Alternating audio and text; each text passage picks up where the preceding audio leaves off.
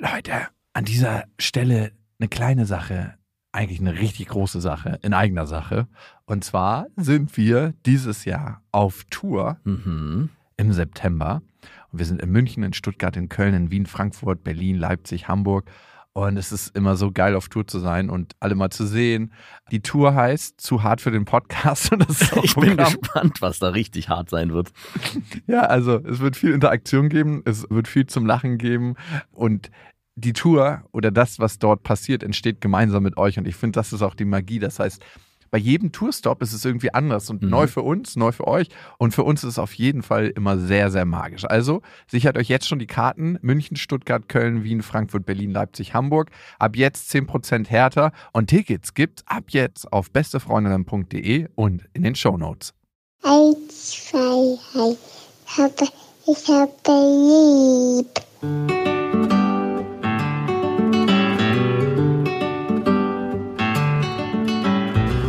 Sind beste Vaterfreuden. Keine bösen Wörter. Die Fremde, die Schöpfe. Setz dich bitte hin. Der langweilige Podcast übers Kinderkriegen mit Max und Jakob. Hallo und herzlich willkommen zu Beste Vaterfreuden. Hallo. Unser Thema heute ist, wie sehr darf man seine Kinder verwöhnen? Man kann sie nicht zu wenig verwöhnen. Man darf Das sie verwöhnen. klingt auch ganz, ganz komisch, dieser Titel. Muss man erstmal. Was denn in deinen Ohren? Ja, gut. Bevor wir loslegen, eine kleine Sache. Ich dachte immer ganz lange, Fußpflegecreme ist das langweiligste der Welt. Fußpflegecreme? Nein, TVB. ich dachte ja ganz lange, TVB ist das langweiligste, was es gibt auf der Welt. Ja. Die waren hier. Wirklich? Ja, als du nicht da warst. Okay, wusste ich gar nicht. Nee, aber es ist was Neues. Familienchats. Bist du in einem Familienchat drin? Ob ich in einem Familienchat drin bin? Es ist schlimm, was da gepostet wird, oder? Also wir haben einen Familienchat mit der Familie meiner Freundin. Wir haben einen Familienchat mit meiner Familie. Wir haben einen Chat nur für die Kinder, der heißt Marie und Felix, wo alle möglichen Freunde und Familienmitglieder sind. Sind auch schon einige Freunde, haben sich entschuldigt und gesagt, ja, das ist hier nichts für mich, ich gehe wieder. und dann habe ich noch einen Chat mit meiner Freundin und meiner Stiefmutter. Das Schöne ist ja, wenn Leute sich aktiv zum Gehen entschließen, ist es ja nicht nur langweilig, denn es ist ja auch störend. Das heißt, es löst einen Impuls aus, dass Leute gehen. Und nur langweilig heißt, es schläfert dich so ein, dass du handlungsunfähig wirst. Und dann bleibst du drin, oder wie? Dann bleibst du drin und lässt es über dich ergehen. So, so eine Peitsche, die nicht doll genug wehtut, um irgendwie aus dem Schlag zu gehen. Bist du denn im Familienchat? Meine Ex-Freundin war bei mir mit im Familienchat. Aber du nicht in ihrem. Ich war nie bei ihr mit drin, da habe ich auch drum gebeten. Ja. Und sie ist jetzt bei uns ausgetreten. Hat sie das begründet? Hat sie gestört, meinte sie einfach. Aber hat, nein, ist auf einmal die Nachricht aufgeploppt, ist ausgetreten oder gab es davor noch eine kurze Info? Nee, nee, einfach ausgetreten. Einfach ausgetreten. Knallhart. Knall. Peng. Und gab es da große Empörung über dein, von deiner Familie? Oder wurde Überhaupt einfach nicht. stillschweigend hingenommen? Ich glaube, die haben, keiner merkt, was da passiert wird. Weil einfach so viele Nachrichten aufpompen. nee, es ist so, einer postet sein Essen, wenn er irgendwie im Urlaub ist, dann wird das kommentiert, dass es ganz verzüglich aussieht und ich mir denke, wo sind wir denn? So- solche Das Nachrichten finden da Das statt? passt nicht zu meiner Familie. Als ob sich alle verstellen, als ob da so ein feiner Tisch gedeckt wird. Alle so, "Ah, ja, das finde ich großartig, was deine Kinder jetzt machen, dass sie jetzt Fahrrad fahren lernen. Ja, das ist aber okay. Ich weiß nicht. Mir reicht eigentlich das Fenster, das ich erlebe. Von deiner kleinen Welt. Eine andere Welt gibt es nicht außer deine Welt. Auch für dich gibt es nur deine Welt. Ja, aber ich finde schon, dass einem diese Chats manchmal ein bisschen näher zusammenrücken lassen. Also ich habe eine Tante in München, die nur ab und zu mal vorbeikommt, einmal im Jahr maximal, und die trotzdem an dem Leben mit den Kindern so ein bisschen teilhaben kann. Also ich finde das schon einen krassen Vorteil im Gegensatz zu früher, wo man, weiß nicht, wirklich nur alle drei Jahre mal vorbeikam und die Kinder gesehen hat und dann beim nächsten Mal den Satz gehört hat, wow, die sind aber groß geworden. Und so finde ich, kann man zumindest, ich weiß nicht, ob es notwendig ist, dass man sein Essen postet und das dann kommentiert wird, aber für sowas finde ich es eigentlich ein ziemlich angenehmes Medium. Trotzdem langweilig. Angenehmlich langweiliges Medium. Was ist für dich der Inbegriff des Elternseins? Da hatte ich letztens einen Streit mit meiner Freundin drüber, nicht über das Thema der Inbegriff des Elternseins, aber es gab einen Abend, wo beide meine Kinder weg waren bei der Großmutter Und ich kam runter vom, Großmutter ist auch so ein Wort. von meiner Großmutter vor allem. Von der Mutter meiner Die ist Freundin. ja schon tot, haben die am Friedhof eine Session eingelegt. So, ihr seid bei der Großmutter. Papa, Papa, der Stein ist so kalt. Ihr bleibt jetzt mal hier und spuddelt ein bisschen. Der Geist passt auf euch auf und macht euch keine Sorgen. Und schön artig sein, sonst kommt die Großmutter heraus. Und auf jeden Fall kam ich von oben runter von meinem, Elfenbeinturm. von meinem Elfenbeinturm aus meinem Zimmer und meinte zu meiner Freundin, wow, an solchen Abenden wie heute vermisse ich es, dass ich keine Kinder habe. Und hast natürlich auch nichts mit ihr gemacht, sondern ganz Nein, nein, allein. ich habe nichts mit ihr gemacht. Ich habe nur mit mir was gemacht, alleine. Ich habe ein paar eine Serie geguckt und ein bisschen was gespielt und wahrscheinlich auch masturbiert. Und direkt von ihr angefahren, von wegen, ich würde ja dieses Leben, was ich mir hier aktiv ausgesucht habe, nicht genießen. Oh, etc. dass man nicht mal einen Tag Ja. den Pauseknopf drücken darf. nee, und auch das mal formulieren. Hast das du ihr ja denn so ganz langsam das, den Finger ins Gesicht gemacht und so auf die Nasenspitze gemacht? hat, Piep, du hast jetzt heute mal Pause. Oder Holt euch hier die Tipps für eine gut laufende Beziehung mit oder ohne Kindern. mit oder ohne Partnerin. Wow, ja. Konntest du es dann hören? Nein, nicht so richtig. Also wir haben dann, dann ist ein, Sie spürt deine Zweifel, deine tiefen Zweifel. Das, das denkt sie dann immer. Das ist nämlich genau das, was mich ist aufgeregt ihr eigenes Selbstvertrauen. Das hat mich extrem aufgeregt, weil sie dann in diesen Satz so viel reininterpretiert hat. Ich meine, ich habe den einfach nur so dahergesagt. Und natürlich war das für den Moment so. Aber es ist nicht so, dass mein Leben mir nicht gefällt, wie es ist. Trotzdem gibt es Oh, du, ich kann dir nur sagen, Frauen, möchte, ich möchte es an dieser Stelle verallgemeinern, bewusst verallgemeinern.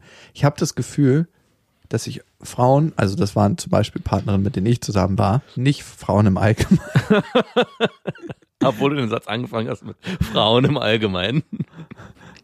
fühlen sich von richtigen kleinen Scheißsachen angegriffen. Wo du denkst, es ist doch jetzt gar nichts. Ich zweifle doch eigentlich nichts an. Und du weißt es manchmal gar nicht. Und da frage ich mich, woher das rührt. Ist das jedes Mal so, dass alles, das ganze Konstrukt Familie, Beziehung bei denen an einem seidenen Faden hängt und jede kleine Erschütterung kann diesen Faden zum Reißen bringen? Genau das habe ich meine Freundin auch gefragt. Nicht mit den Worten, aber im Prinzip genau das. Also Wie hast du gefragt? ich erinnere mich nicht. Ey, glaubst du nicht an uns oder was? Nee, ich glaube, ich weiß nicht mehr genau. Ich habe gesagt, nur weil ich einmal auf der Metaebene, so habe ich es ja benannt, mal ein inneres Bedürfnis nach außen formuliere, wie Mann, bin ich froh, dass die Kinder mal weg sind und ich würde am liebsten keine Kinder haben. So habe ich es ja nicht so hart. Noch schöner wär's, wenn du auch weg wärst. Ich meine, es ist nur ein Gedankenspiel in dem Moment. Das ist ja nur nicht so. Ich liebe Nein, ja. das ist eine tief empfundene. Nein, genau das wird mir dann vorgeworfen. Aber auch das darf doch mal sein. Ja, eben. Das habe ich ewig versucht zu klären. Am Ende hat es dann verstanden, glaube ich nicht so richtig. Aber dann war auch dein Abend für dich wieder aufgebraucht, weil ihr Zeit zum Nee, Diskutieren. nee, ich habe da mir nicht mehr als zehn Minuten für genommen. Gesagt, dafür habe ich jetzt keine Zeit. Die Kinder kommen morgen wieder. Dann können wir drüber sprechen. Diese Zeit ist überaus kostbar. Streiten können wir uns vor den Kindern. So, und jetzt war deine ursprüngliche Frage, was es für mich ausmacht, Vater zu sein, glaube ich, ne? Nein, was ist für dich der Inbegriff von Elternsein? Ich habe dieses ganze Beispiel so elendlang jetzt ausgeführt, dass es für mich bedeutet, Opfer zu bringen, aber gerne zu bringen. Ja. Also- Unterschreibe ich 100 Prozent. Also, dass ich im Alltag morgens früh aufstehen muss, völlig übermüdet bin, aber auch Verantwortung übernehmen muss. Ja, mir bewusst bin, mein Leben ist jetzt ein ganz anderes und ich war vorher in ganz vielen Punkten viel, viel freier und habe vielleicht ganz viel verloren und das kriege ich in der Form so auch erstmal nicht mehr wieder. Aber das gehört zu meinem jetzigen Elternsein dazu. Natürlich habe ich ganz viel gewonnen, aber das schmälert ja nicht den Fakt, dass ich auch ganz viel verloren habe, was vorher da war, was ich in der Form so nicht mehr wiederbekommen kann. Und genau das kann man sich vorher nicht vorstellen, finde ich. Ja, genau. Also man sieht diese ganzen Aufgabenfelder und denkt so, oh Gott, das muss ätzend sein, Kinder zu haben. Aber wenn man dann in diesen Aufgaben drin ist, in dieser Festanstellung ein Leben lang, ja, genau. dann ist es auf einmal gar nicht mehr so schwer, wie man sich das vorher vorgestellt hat. Weil man es sich vorher immer nur vorstellen konnte, ohne den Part Liebe und Beziehung, die man ja zu seinen Kindern hat. Genau. Und die machen es super leicht. Es ist so wie eine Aufgabe, die zwar auf vielen Ebenen ätzend ist, aber die Person, für die man es macht, für die macht man es sehr gerne. Und für mich ist der Inbegriff von Elternsein ein ganz anderer, nämlich Kleinigkeiten wegsnacken. Also Leftovers. Bei Kindern, die hast du ja ganz viel überall. Meine. So ein halber Nudelteller, so ein angematschtes Brötchen, Ja. dann fällt da mal was runter auf den Tisch und da, oder hier wird mal gekleckert mit dem Apfelmus, oder da ist was am Mundrand, oder so ein Eis wird nicht aufgegessen, das letzteres eher nicht so. Oder Spezialität ist, Sachen trinken und dann so ein Backwash zu machen. Also ein Kindermund bleibt ja immer offen, wenn der Becher wieder zurückgekippt wird und dann läuft immer das Ganze, was im Mund war, wieder zurück im Becher. Und das alles zu vernichten und zu sagen, um den Rest kümmere ich mich. Hier lebe ich von. Das ist für mich der Inbegriff des Elternseins. Also dieses Zeug auszutrinken, diese kleinen Sachen wegzusnacken. Hab da gar nicht so ein großes Bild wie du. Ich, für mich ist es nur das. Ich wollte gerade sagen, du bist noch am Anfang. Der Basic Shit, der findet am Boden statt. Ich meine, das mache ich auch alles, aber es ist mittlerweile so eine Routine geworden. Ich habe mich letztens auch erwischt, wie mich jemand beobachtet hat. Meinem Sohn ist eine Nudel aus dem Mund gefallen und ich habe die genommen und aufgegessen. Und ich dachte so, ja, was ist denn dabei? Die ist jetzt desinfiziert. Aber es gibt eigentlich nichts, was man weniger eklig findet als die eigenen Kinder, ne? Nein, eben, das wollte ich ja damit sagen. Also in dem Moment. Findest du deine Kinder appetitlicher? Also wenn denen was aus dem Mund fällt, würdest du eher was von denen essen oder von deiner Freundin? Das ist ja gar keine Frage. Meine Freundin ist ja immer noch ein fremder Mensch. Ja, Meine stimmt. Kin Kinder sind ja. ist ja wie, als ob es dir aus dem Mund ja, fällt. so ist es auch wirklich. Also zumindest ist es noch. Irgendwann. Morgens ist es sogar hygienischer, wenn es den Kindern aus dem Mund fällt, meinst du? Aber so fühlt sich's auch an. Also wenn ich meinen Kindern irgendwie was wegwischen und so, ist klar, gibt's mal Situationen, wenn die krass verschnupft sind und so, wo ich sage, hm, naja, muss ich nicht. Mein Sohn gibt mir zum Beispiel unglaublich gerne ein Küsschen. Der hat ein, öfters eine verschnupfte Nase, das heißt, dieser, dieser Kuss ist dann oft vom Schnodder. Hälfte. Du brauchst gar keine Taschentücher mehr, weil alles in deinem Bart hängen bleibt. Genau. Und was machst du dann, wenn so ein Kind mit spitzem Mund auf dich zukommt? Und sagst Nein, dann, jetzt nicht. Jetzt nicht? Äh, naja, Da kann man sich nicht gegen erwehren, ne? nein. Hm. Aber es ist trotzdem nichts, was ich favorisiere. ich habe mal gehört, es gibt Eltern, die saugen ihren verschnupften Kindern die Rotze aus der Nase. Ah. Ist das widerlich? Aber ich kann es verstehen. Oh, nee. Irgendwo hört der Spaß auf. Hilft es? Naja, es gibt Apparaturen, wo du so ein Ding an Staubsauger anschließen kannst und dann saugst du den Kindern die Rotze aus den Nase. Also wir hatten zwei. Einmal so einen Ball, wo man die Rotze mit aus der Nase saugen kann. Der war aber mega unangenehm für die Kinder, weil der, so viel Druck hatte, ne? der genau, der hat auch so ein Geräusch, so ein Geräusch gemacht. Geil. Und dann gab's ein anderes System, das ist ähnlich eklig wie das direkt aus der Nase saugen. Das ist ein System, das habe ich auch ein paar Mal gemacht, mit einem Schlauch und einem Filter. Und du ziehst mit dem Mund Oha. die Rotze aus der Nase. Oh, bitte. Aber es funktioniert super und das Kind kann danach viel, viel besser atmen. Hm. Ich habe mir diesen Ball gerade als Unterwegstoilette für Männer vorgestellt, wie du vorne. so, du merkst gerade, du musst es aber gut abpassen. Du musst anfangen lassen, laut zu laufen und dann den Ball zu öffnen. Aber der ist nicht so groß, da passt nicht so viel Füllmenge rein. Ja, Du musst einfach das andauernd machen. So Zwischendinger. Ach so, gar nicht. Ah, ich verstehe. Gar nicht, wenn du musst, sondern wenn du nicht musst, einfach was rausziehen. Immer. Du bist immer leer dann. Das Thema heute ist, wie sehr sollten wir unsere Kinder verwöhnen? Ich habe übrigens das erste Mal seit langem mal wieder eine Instagram-Story bei Beste Vater. Ich habe es gesehen und ich war direkt animiert, am nächsten Tag auch welche zu machen, weil ich es gesehen habe. Ich habe dokumentiert, wie ich Kastanien gesammelt habe. Mhm. Was ist da in der Dusche passiert? Da haben wir die Kastanien gewaschen. Was, was habt ihr? Ihr habt ihr den ganzen Wald leer gesammelt oder? Wir machen Kastanienbad. Das heißt, wir sammeln ganz, ganz viele Kastanien. Wir Ja. haben jetzt schon ein paar Eimer voll gesammelt. Mhm. Und dann machen wir so ein Bällebad bloß mit Kastanien. Oh, ist das nicht tierisch hart und sind die nicht? Ist super angenehm, muss man ausprobieren. Ein bisschen Problem ist die Belastung von den Straßenkastanien. Wir können ja nur in der Stadt sammeln. also man wird so leicht duselig, wenn man in dieses Kastanienbad einsteigt. Aber sonst, es ist super angenehm. Du musst mal wirklich auf Kastanien da die Füße reinmachen. Hast du schon gemacht? Ja, Ah. das ist richtig schön. Also Und Lilla find's auch gut.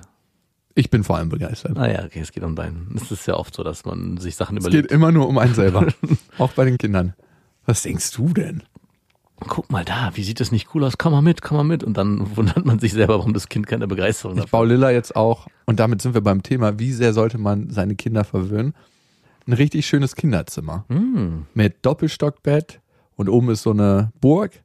Und dann wird so ein Rundlauf entstehen im Zimmer mit Rutschen und Kletterwänden, einer Sprossenwand und, und ganz viel. Und ganz viel.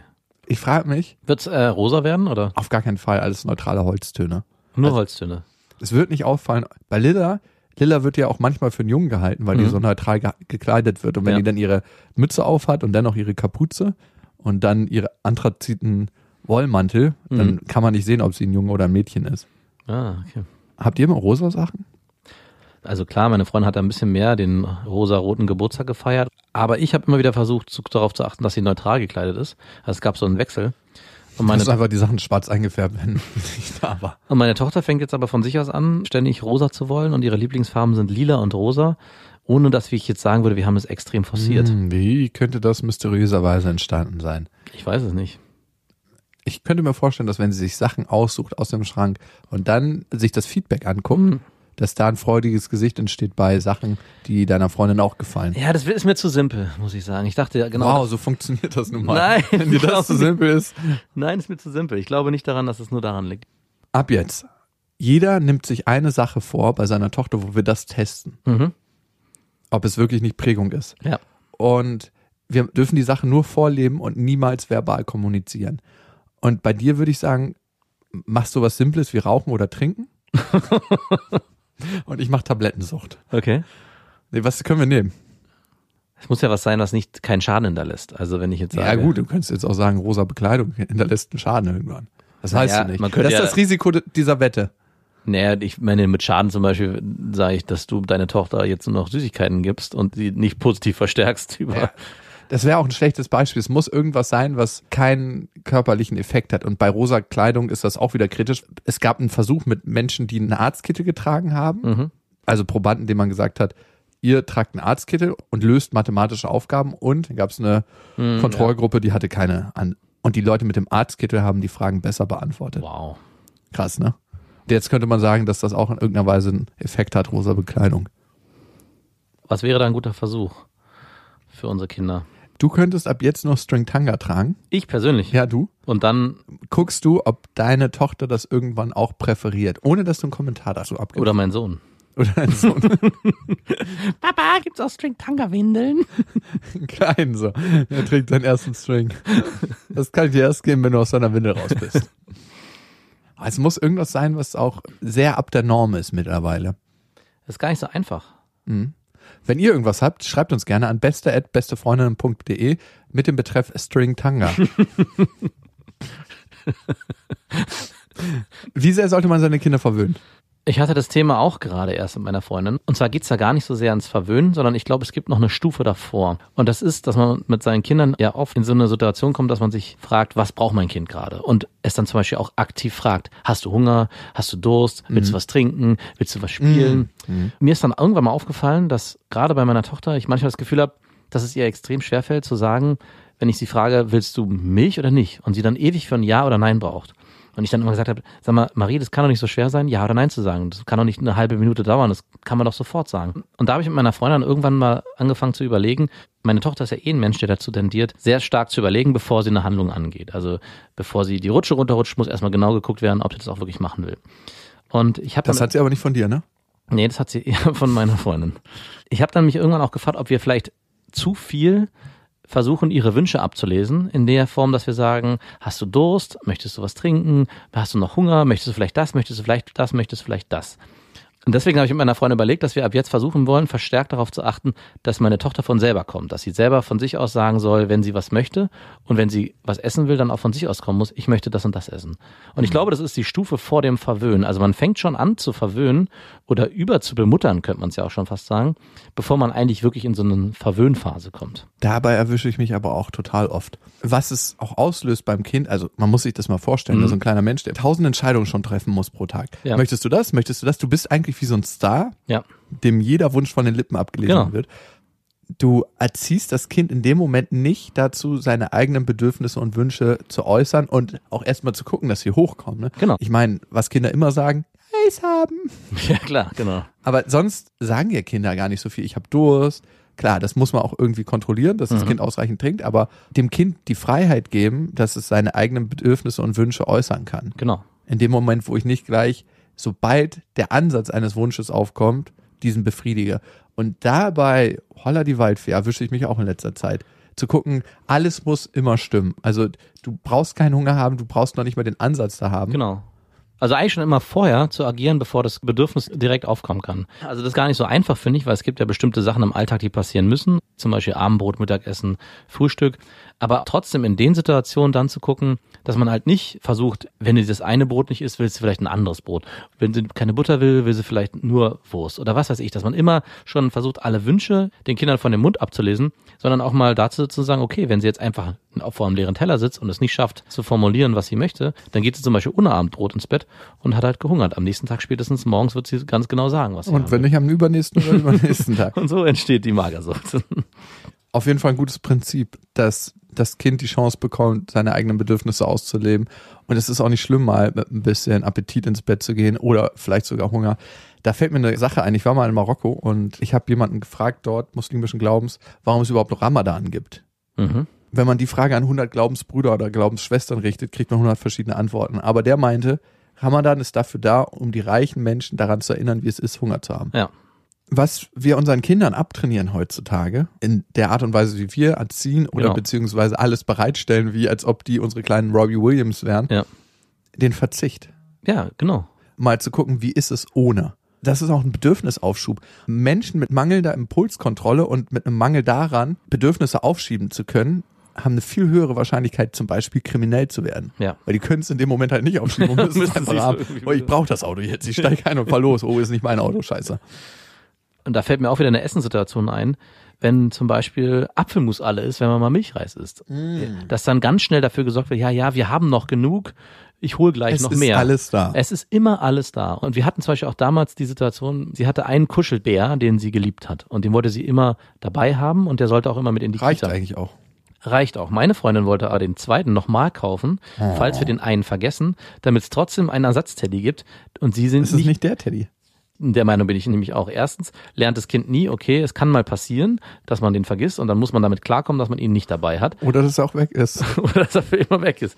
Und das Zweite ist, und da bin ich auch sehr von überzeugt, gerade bei Kuscheltieren, die sind emotional aufgeladen, aus mehrfacher Hinsicht. Ah. Erstmal ich als Vater oder Eltern, wir haben den ihr geschenkt oder vielleicht hat den auch jemand anders geschenkt und durch diesen Akt Liebe reingesteckt und das Kind lädt ihn dann über die Zeit, dieses Kuscheltier, weiter mit Liebe auf, weil es bekuschelt wird und weil es dreckig wird und all das gehört dazu. Ich bin auch der Meinung, dürfte man eigentlich nicht waschen. Und in dem Moment, wo ich ein neues Kuscheltier, sozusagen so ein Dummy hinstelle, verarsche ich ihn Hat das nochmal. eine Hat es andere ganz- Seele. Hat es eine ganz andere Seele, eine Es hat andere gar Energie. keine Seele. Es hat keine Energie vor allem. Und auch selbst wenn du die Räucherstäbchen mal ausmachen würdest an dieser Stelle, Ja. ihr passt ja ganz anders auf dieses Kuscheltier auf, wenn ihr wisst, Genau. es gibt noch was Zweites. Das heißt, das Kind spürt das auch, dass dieses eine Kuscheltier, wenn es einen Klon hat, nicht mehr so besonders ist. Genau. Du hast es Ganz, ganz wichtig. Ja. Meine kleine Nichte hat einen Hasen, der ist auch schon völlig zerkuschelt. Dem fehlt ein Auge und ein, so ein Ohr. Und die weiß ganz genau, meine Schwester wollte dann was Neues kaufen, sah genauso aus. Also ich hätte den Unterschied nicht sofort erkannt. Sie hat den auch extra ein bisschen Mhm. Sie hat ramponiert. ihn sogar oh, verstümmelt. Du musst jetzt leider Das hat der glauben. Seele des kleinen Hasen auch wehgetan. Die hat genau gemerkt, das ist nicht der. Also es würde auf jeden Fall die Theorie von dir bekräftigen. Und hast du schon mal die Situation gehabt, dass du zum Beispiel ein Lieblingst-T-Shirt hattest oder ein Lieblingsschuh und gedacht hast, das mag ich so gerne, das hole ich mir nochmal? Ja, klar. Und wie dann beides an Bedeutung verloren hat? Auf jeden Fall, genau das meine ich. Und so ist es auch mit Sachen, die man dann im Überfluss hat. Und das Bewusstsein des Verlustschmerzes ist auch, glaube ich, ganz wichtig. Und wenn es mal dann passiert, auch damit umgehen zu lernen. Ich habe mein Kuscheltier verloren oder Mama und Papa haben es verloren und jetzt muss ich damit klarkommen, dass es weg ist und muss mich vielleicht auf was Neues konzentrieren. Auch das finde ich ist eine gute Lehrerfahrung, anstatt immer zu wissen. Es naja, gibt noch eins. pff, ist ja alles beliebig irgendwie. Ja. Und auch zu wissen, dass es nicht weg ist, sondern nur woanders. Damit kuschelt jetzt ein anderes Kind. Im Kuscheltierhimmel. auf dem Friedhof der Kuscheltiere. Und darum gibt's auch Gourmet-Essen in kleinen Portionen. Das liegt nicht daran, dass der Wareneinsatz so hoch ist, sondern dass Genuss auch mit der Portion abnimmt. Hm. Wenn du einen Riesenteller Gourmet-Essen hast, dann ist es nicht mehr so genussvoll wie was ganz Kleines, was man sich einteilen muss. Wir hatten früher nicht so viel Geld. Da gab's bestimmte Sachen nicht im Überfluss. Zum Beispiel Nachtisch war was, was immer sehr stark rationiert wurde. Ich weiß noch, wenn du so eine kleine Schüssel rote Grütze gekriegt hast mit so einem Klecks Vanillesoße, Ja. dann war es ein ganz, ganz anderer Genuss, wenn du so einen ganz kleinen Löffel mal genommen hast, als es heute ist, wenn ich mir alles in Hülle und Fülle kaufen kann. Ja. Das ist das Krasse, ne? Also die Frage ist, tun wir unseren Kindern wirklich einen Gefallen damit, wenn wir sie wirklich verwöhnen? Ja und nein. Also gibt's für dich Situationen, wo du deine Tochter verwöhnst und vielleicht auch mal weißt, das ist jetzt gerade gar nicht unbedingt pädagogisch förderlich, aber du machst es trotzdem sehr, sehr gerne? Morgens habe ich ja immer die ersten drei Stunden mit ihr oder die Mhm. ersten zweieinhalb und wir haben so Rituale schon. Wir machen im Moment diesen Kichererbsen, Reismehl, Eierkuchen mit ein bisschen Käse drin und Ja. dann darf sie immer Stückchen haben und kommt dann immer an, isst eins und ich schneide die immer kleiner ab und kleiner ab, dass sie noch nicht so viel morgens isst. Und das würde ich sagen, ist eine Form Ja. von Verwöhnen. Also vor dem Essen eigentlich schon naschen, Ja. aber das ist so ein Ritual geworden. Sie ist anderthalb, sie hat auch noch nicht so viele Wünsche. Sie geht jetzt nicht durch den Supermarkt und sagt, das oder das will sie haben oder wenn ich ihr erkläre, das können wir nicht kaufen. Also sie greift manchmal, und das ist auch das Fiese in Supermärkten, die ganzen Sachen, die man nicht braucht und die sehr, sehr teuer sind, sind ja so auf Augenhöhe der Kinder Ja. aufgebahrt. Und da greift sie manchmal Sachen raus und dann sage ich, nee, das brauchen wir nicht. Können wir das wieder zurücklegen? Und dann legt sie das wieder zurück oder das legen wir wieder zurück. Darfst ja nicht so viele Fragen stellen bei sowas. Ja. Könnten wir das vielleicht unter Umständen wieder zurücklegen? Nein, können wir nicht. Aber ich finde, damit fasst es eigentlich ganz gut zusammen. In dem Moment, wo du morgens so eine gesonderte Situation aufmachst, hat es was Besonderes. Und ich finde, Verwöhnen muss immer was Besonderes haben. Also es darf keine Alltagssituation sein, wo es zum Standard wird. Ist es jetzt bei dir standardisiert, Ja. weil ihr jeden Morgen das macht. Aber ich glaube, trotzdem bleibt da was Besonderes bei hängen, weil das ist eine Sache, die mache ich morgens nur mit Papa. Und deswegen ist es eine besondere Form des Verwöhnens. es nur bei Papa. Und ich glaube, das ist am Ende so eine Grundregel, die man sich immer wieder fragen sollte. Diese Art des Verwöhns, die ich jetzt vielleicht gerade mache, ist das was Besonderes oder ist daraus schon was völlig Normales geworden? Oder was immer auch passiert, ist, dass unsere Tochter mittlerweile ab und zu bei uns im Bett schläft. Das ist nicht die Regel, sondern sie möchte das eigentlich immer, aber wir machen es nicht immer. Wenn, dann ist es eine besondere Sache und dann wissen wir, verwöhnen wir sie auch, wenn es dann auch mal zwei, drei Tage hintereinander vorkommt. Aber es hat immer noch diesen Besonderheitsstatus. Weil es nur 6 aus 7 ist und nicht 7 aus 7. genau. Es kann jeden Tag der Tag kommen, wo du nicht bei uns schläfst, sondern in deinem Bettchen. Wo hört denn Verwöhnen auf? Wo wird's denn zu viel? Weil ich mache mir schon darüber Gedanken, ob es manchmal zu viel ist. Dieses Bett, ne, zum Beispiel. Ja. Ich muss zugeben, das baue ich nicht selber. Sondern lässt du bauen? Ich habe mir das ausgerechnet. Es ist günstiger für mich, das bauen zu lassen, als es selber zu bauen. Und ich baue den ganzen Rest in diesen Rundgang oben. Okay. Und am Ende möchte ich ein Zimmer kreieren, was so ein Abenteuer in sich birgt, dass jedes Kind, was zu ihr kommt, einfach eine gute und eine besondere Zeit. Einmal, dass sie es selber genießen kann, aber auch für die anderen Kinder. Und vor allem für Papa, der dieses besondere Zimmer gebaut hat. Und Lilla dann sagen kann, das hat mein Papa gebaut. Es geht mir nicht darum, dass sie sagen kann, das hat mein Papa kreiert, sondern eher, dass mit ihr Spaß und eine schöne Zeit verbunden wird. Dass Kinder wissen, wenn wir zu Lilla gehen, Hier ist es am schönsten. hier ist es schön und hier habe ich eine gute Zeit und hier kommen wir gerne hin. Weil ich hatte Freunde und wenn ich mich recht erinnere, lag es eher an den Freunden, wie sie waren, als an den Sachen, die sie hatten. Da war es immer super schön und so einen Raum möchte ich kreieren. Weiß ich gar nicht, ob es nur unbedingt äh, an den Freunden lag. Nee, stimmt nicht. ich Einer hatte Super Mario Kart. Ja, das auch, aber ich glaube, es gehört auch immer dazu, wie wohl fühlt sich dieses Kind bei seinen Eltern zu Hause. Und ich glaube, das hat man dann auch selber als Kind durchgespielt, dass man sich dort auch wohl gefühlt hat. Und da muss ich differenzieren. Mein bester Freund von früher, wir haben uns super unwohl bei ihm zu Hause gefühlt. Der hatte den Vollwichser als Vater. Wirklich einen richtigen Vollwichser. Also Mhm. war sein Stiefvater. Wir haben uns immer dann am wohlsten gefühlt, wenn der Vater nicht da war. Der hat in einer riesen Villa gewohnt. Sein Vater war wirklich übertrieben reich. Der war halt der Stiefsohn und hat seit seinem dritten Lebensjahr dort gewohnt. Und immer wenn der Vater nicht da war, haben wir alles in dem Haus gemacht, was verboten war. Wir sind mit seinem Auto rumgefahren. Wir waren 14 und haben uns die Schlüssel von seiner dicken Karre genommen und sind da dann rumgefahren. War am Stadtrand von Berlin, haben also alles unsicher gemacht, haben die Sauna angeschmissen, uns Weine aus dem Weinkeller genommen, haben uns immer die ganz alten Verstaubten genommen, die hinten lagen. Also wir haben wirklich alles gemacht. Das stimmt, weil den hätte ich gemocht, komme was wolle. Ich meine, Mhm. der hatte irgendwie nicht so schönes Elternhaus. Seine Mutter war super lieb, aber den habe ich als Person gemocht und vielleicht ist es viel wertvoller. Ja. Aber komisch, dass ich so denke, ne, dass ich das kreieren will für sie. Ah, ich finde es gar nicht so verwerflich. Ich finde auch nicht, dass es zu viel des Guten ist, wenn man für seine Tochter sich überlegt, ich möchte den Spielraum oder ihr Zimmer so gestalten, dass sie sich wohlfühlt und vielleicht auch Freunde sich auch da drin wohlfühlen. Ich glaube auch nicht, dass das Verwöhnen ist in der Form, wie wir es jetzt meinen, dass man zu viel verwöhnt. Ich glaube wirklich, dass zu vieles Verwöhnen immer in Richtung Überbemuttern geht, Mhm. Also emotional, überkuscheln. überkuscheln. Naja, nicht nur das, aber zumindest, dass man immer ein Setting schaffen will, wo das Kind sich immer wohlfühlt und immer alles ihm zu, hingereicht wird. Also dass es eigentlich für sich nie irgendwie selber seine eigenen Bedürfnisse erkennen muss und auch nie für sich selber eingestehen muss, das will ich und das will ich nicht und ich muss was dafür tun oder ich muss akzeptieren, dass es manchmal halt das und das nicht gibt. Ganz interessant, wo du es sagst. Das zieht für mich eine Parallele zu Grönland, weil da ist für mich das erste Mal wieder ein Raum entstanden durch dieses Wandern und in Stille sein und einfach nur laufen, dass Bedürfnisse oder Themen aufkommen konnten, die normalerweise nicht aufkommen, weil das alles so zugeschüttet ist. Und eigentlich, wenn wir jedes Bedürfnis unserer Kinder von den Lippen ablesen und wenn wir immer alles bereitstellen und auch jedes emotionale Bedürfnis sofort befriedigen, kommt nie dieser Raum der Stille auf, in dem Bedürfnisse wachsen können. Genau. Das ist sehr, sehr wichtig. Ich habe eine andere Frage gleich für dich. Und zwar eine Sache, die ich vorhab, die dreht sich auch so ein bisschen um Raum kreieren für Mhm. seine Kinder.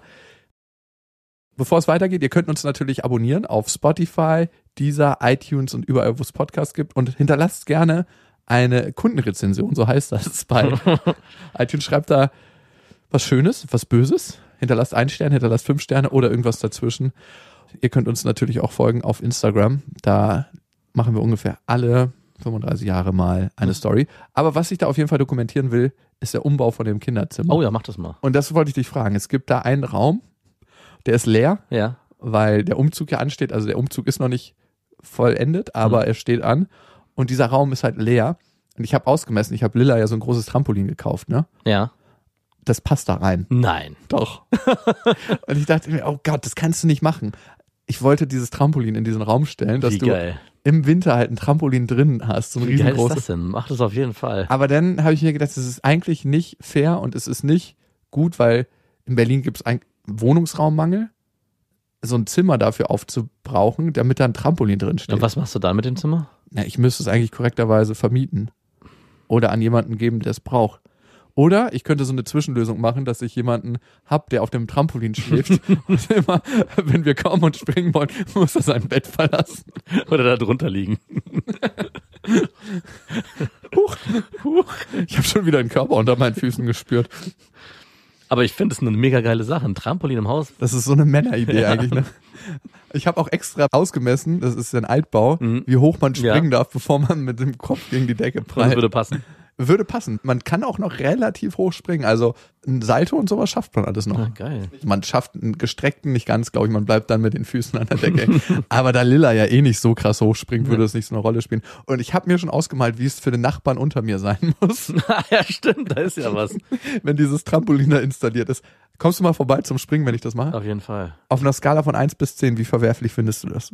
Überhaupt nicht verwerflich. Ich finde es eigentlich eine total geile Idee. Das ist kreativ mit dem eigenen Wohnraum umgehen und eine neue Situation schaffen, die, glaube ich, auch bei dem Kind ganz anders ankommt. Wie geil ist bitte auch für Lilla, wenn sie in die Kita geht und sagt, ey, ich habe ein Trampolin in meinem Zimmer. Ihr könnt abends zu mir kommen. Wir können mit Zimmer Trampolin springen. Also eigentlich ist das eine schöne Sache, ohne dass es jetzt irgendwie ja, zu dekadent wirkt. Auf mich schon. Und ich habe ein bisschen Sorge, was es für einen Menschen aus ihr formt. Ich habe manchmal das Gefühl, dass es gar nicht schlecht ist, einem materiellen Mangel aufzuwachsen. Auf bestimmten Ebenen. Wie, du hast kein Trampolin in deinem Zimmer? Ich gehe nach Hause spielen. In da mein kann man Ho- auch wirklich spielen. In mein Hochbett, Meine Hochburg. in meine Hochburg. Meine Hochburg der Dekadenz. Ich lebe auch an ihr aus, was mir alles gefehlt hat, wo ich gesagt habe, oh, das hätte ich gerne gehabt, aber das hatte ich nicht gehabt. Ich hatte ein fucking paar Markenschuhe, bis ich 14 war. Und ich weiß auch noch genau, welche das waren. Und eine Jeans von der Marke. Ich glaube, Markenklamotten spielen gar nicht mehr so eine Rolle bei Bildungskindern zumindest. Es gibt Meinst du? du musst mal drauf achten, du musst mal zu einer richtigen Asi-Schule gehen, dich da vorstellen und gucken, wie viele Kinder Markenklamotten anhaben. Und dann geh mal zu einer sehr bildungsnahen Gegend und das nimmt ab. Ja, glaub, ja, weil ich glaube, es hat sich verschoben auf andere Wertgegenstände. naja, wie- klar, Smartphone und Genau. so. Ja. Also da musst du dann das Smart, also es ist wirklich Kann nur noch, mal euer Smartphone? Also das siehst du ja, die Leute haben es ja die ganze Zeit ist nur noch das, genau, es, es gibt nur noch dieses eine Smartphone, was jeder haben will und haben muss. Und AirPods. Und AirPods, ich glaube, es sind eher diese Sachen. Ja, stimmt. Und dann Vielleicht. kannst du auch mit der vergammelten, ich glaube, Es ist wie eine teure Handtasche zu billigen genau. Klamotten. Du darfst auch mit richtig ollen Scheiß Klamotten von irgendeinem Billigdiscounter kommen, wenn du ein Smartphone hast. Dann Und AirPods. Und AirPods, ja. Ja, okay. Ich, ich sehe den Trend. Ich sehe den Trend. Wie willst du dich jetzt verhalten in Zukunft in Sachen Verwöhnen? Also was ich schon angedeutet habe vorhin, das möchte ich noch stärker forcieren, dass ich bei beiden meinen Kindern versuche, mehr darauf zu achten, dass sie ihren eigenen Willen und ihre eigenen Bedürfnisse stärker formulieren können. Kann auch eine Form des Verwöhns sein, ja? Ja, stimmt, hast du recht. Aber trotzdem, dass sie auch spüren, dass es manchmal auch Sachen nicht geben darf oder manchmal halt Sachen nicht gibt, dass es nicht immer alles in Überfluss da ist und dass gewisse Dinge halt auch mal Es gibt kein Apfelmus mehr. Ich habe die sechs Gläser im Schrank gesehen. Okay. Schachmatt. es ist jetzt alle. Das ist ja auch dieses Thema Bevorraten. Ja, Mit allen fucking Sachen bevorraten. ja. Einen Vorratsschrank zu haben. Es kann uns nichts passieren. Wir sind bevorratet. Aber finde ich ein guter Ansatz. Ist ein richtig guter Ansatz. Was ich in Zukunft machen will, damit alle Familienmitglieder verwöhnt sind, Mhm. Nur noch die Sachen kaufen, die mir selber Spaß machen. Mhm. Und daher kommt auch diese Idee mit dem Trampolin. Du hast durchaus recht. Es ist zu 40 Prozent oder 30 Prozent für Lilla. Darum muss das auch das Größte sein, was in diesen Vorgarten passt. und zu 60 Prozent für mich, da ich da Tricks drauf üben kann. Ja, ja. Mhm. Und für mich ist es vor allem zu gucken, wann kommt der Impuls von ihr Mhm. Und wann mache ich einen Impuls tot, indem ich denke, sie hat irgendwas und ich muss es jetzt von ihren Lippen ablesen. Das ist genau das, dieses von außen draufstülpen, bevor das Kind selber erkennen kann, was will ich eigentlich. Papa, Mama, ich ersticke. Das macht nichts. Wir geben denen eine Sauerstoffglocke, aber wir gehen trotzdem nicht von ihr runter. Und ihr wisst ja, es gibt kein richtig oder falsch. Erziehung ist einfach anders. Macht's gut. Das waren Beste Vaterfreuden mit Max und Jakob. Jetzt auf iTunes, Spotify, Deezer und YouTube. Der 7-One-Audio-Podcast-Tipp.